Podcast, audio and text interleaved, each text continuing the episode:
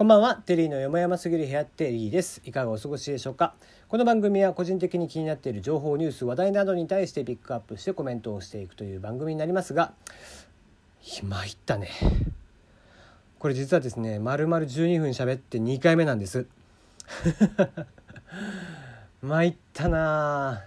うん、なぜこんなことが起こっているかというとですね今僕があの、えー、先日もお話をしました通りあり仮バージョンのやつでですね、えー、今使っているんです仮バージョンというのはどういうことかと言いますと、えー、次の正式版正式のバージョンアップの前にですね今テスターとして、えー、仮のバージョンアップのものを使わせてもらっていて、えー、それをね機能を使おうってしていた時にですね、えー、まさか落ちるという。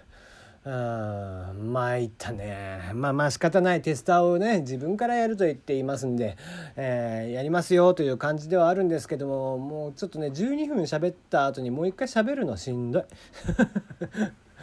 うん、まあまあいいんだけどねだからもう1個だけやろうかなもう1個だけいきましょう。はい、もうさっきも喋ったんですけどね、サイバーエージェント藤田社長です。えー、アベマ TV の、えー、苦戦に関して、えー、これは日経、え、ビジネスインサイダージャパンというサイトで、記事が載っていました。えー、先だってですね、えー、アベマを含めた、えー、サイバーエージェントの決算発表があったんですが、えー、2019年9月期の営業利益の見通し100億円の下方修正されることが決まりました。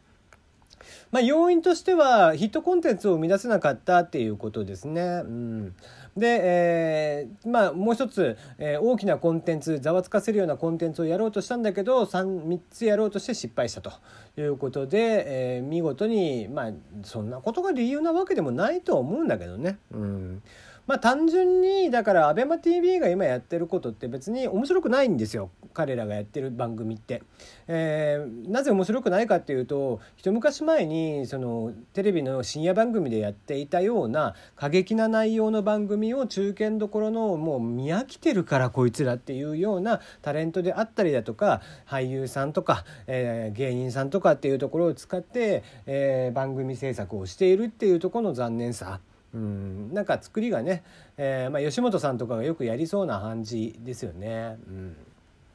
まあ、吉本さんともがっつりね手を組んでやってるんでしょうけどもまあ2018年去年はね極楽とんぼの番組とかでもまあちょっと過激なね発言があったということでも炎上してましたしね。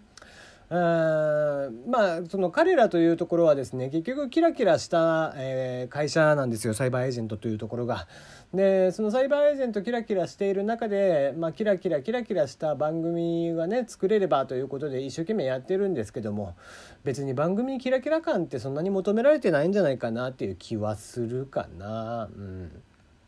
えー、同じようなネットサービスで Amazon プライムであったりだとか Netflix というものがあります、えー、藤田さんはそこを一緒くたに本当はされては嫌だという感じみたいなんですけども見ている側からすればそんなもんは一緒くたで、うん、だとした時に ABEMA であったりだとか Netflix の、えー、オリジナルコンテンツとのね、コンテンツ力の差というのはあまりに大きすぎる。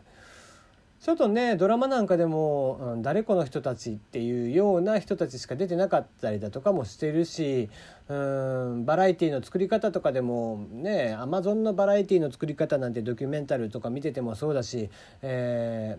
ー、ね浜ちゃんがやっている車でぶつける、えー、番組とかお金のかけ方が全く違うわけですよ。ネットフリックスなんかでもそうアマゾンあの普通のねテレビ局のアニメとかと予算が数倍違ったりとかしていて、えー、質のいいものを、作らせてくれると。えー、質の良さっていうものはその出演者云々っていうことでは当然ないんですけどねだから、えー、中堅どこのタレントさんとかが出てても全然質がいいものは作れるんだけど番組を企画している人が多分質が悪いんですよね。うん面白くないコンテンツしか作れていないというのはやっぱり構成であったりだとか企画をする人の力なので出ている人はそれなりにやっぱり盛り上げていこう盛り上げていこうとはしてくれる、うん、もちろんもちろん吉本の芸人さんとかちょっとでもね、えー、売れた方がいいわけですからどんどんどんどん頑張ろうとしてやってくれるものの、うん、番組の企画自体がなんせ面白くないもんだからなんせ、えー、求められているものとずれているから、うん、そこに気づいていない。うん。まあ、今度ね、えー、アベマはあ、まあ、アベマというか、えー、サイバーエージェントは渋谷のね宇田川町に自分たちのビル建ててってしてますけどもね。それもなんかあそこら辺にあったらなんか若い人たちにドーンってあったら、えー、インパクトが強いでしょうと。だからそういうことじゃないんだよって話じゃん。うん。その若者ってこういうの好きでしょ？みたいなものがどんどんどんどん彼らは多分若者からずれてるんだよね。うん。もっとなんだろうなこう若い子たちに訴求するっていう時に大人が考えた若い子たちの番組まあ結局サイバーエージェントなんかもある程度老舗になってきていて、えー、年齢層は上がってきてるんでね、うん、もっと若い人たちの声を聞いたりだとか、えー、もっと若い人たちが一体何を見てるのかとかね、えー、どういったものを今求めているのかみたいなことを考えて作っていかないとうんあこの企画テレビにもやっぱりテレビで言って、えー、面白くないものっていうのはネットに持ってっても面白くないわけですよ。別に舞台が変わったからプラットフォームが変わったからって言って面白くなかったものが面白くなるわけじゃない。うん、基本的に、えー、じゃあこの番組ネットでやっているけどもこれ地上波に持っていった時に面白いのかって言える番組でないと当然まずは面白くなかったりもするし、えー、逆にまあでも、えー、ドキュメンタルみたいな全く実験的なものっていうのはあれはもう実験としてまっちゃんもやってるっていうのを公言してるんでね。そういったものというのは、えー、より過激により地上波では全くできないようなことっていうのをやってもいいとも思うしそのどっちつかずなんだよね今アベマがやってることって。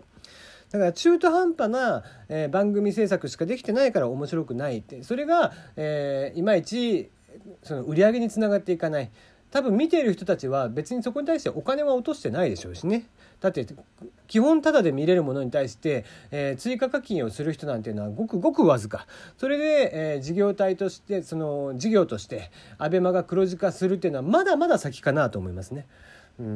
で、えー、面白いことを言うもんで、えー、アベマはまあマスメディアになるっていう言い方をしてるんですね。で昨今テレビというものがオワコンとして言われていてもうテレビというのは古いとテレビを持ってない人たちさえいっぱいいるとなっている中で、えー、なぜマスメディアになろうとしているのかってそこのセンスのズレもやっぱりあるわけ。うんまあ、どこまでたっても、まあ、僕は藤田さんに関してはあまり好きではないのでね、えー、なんかもうちょっと。ネットらしい番組というものをね本当に頭使ってやっ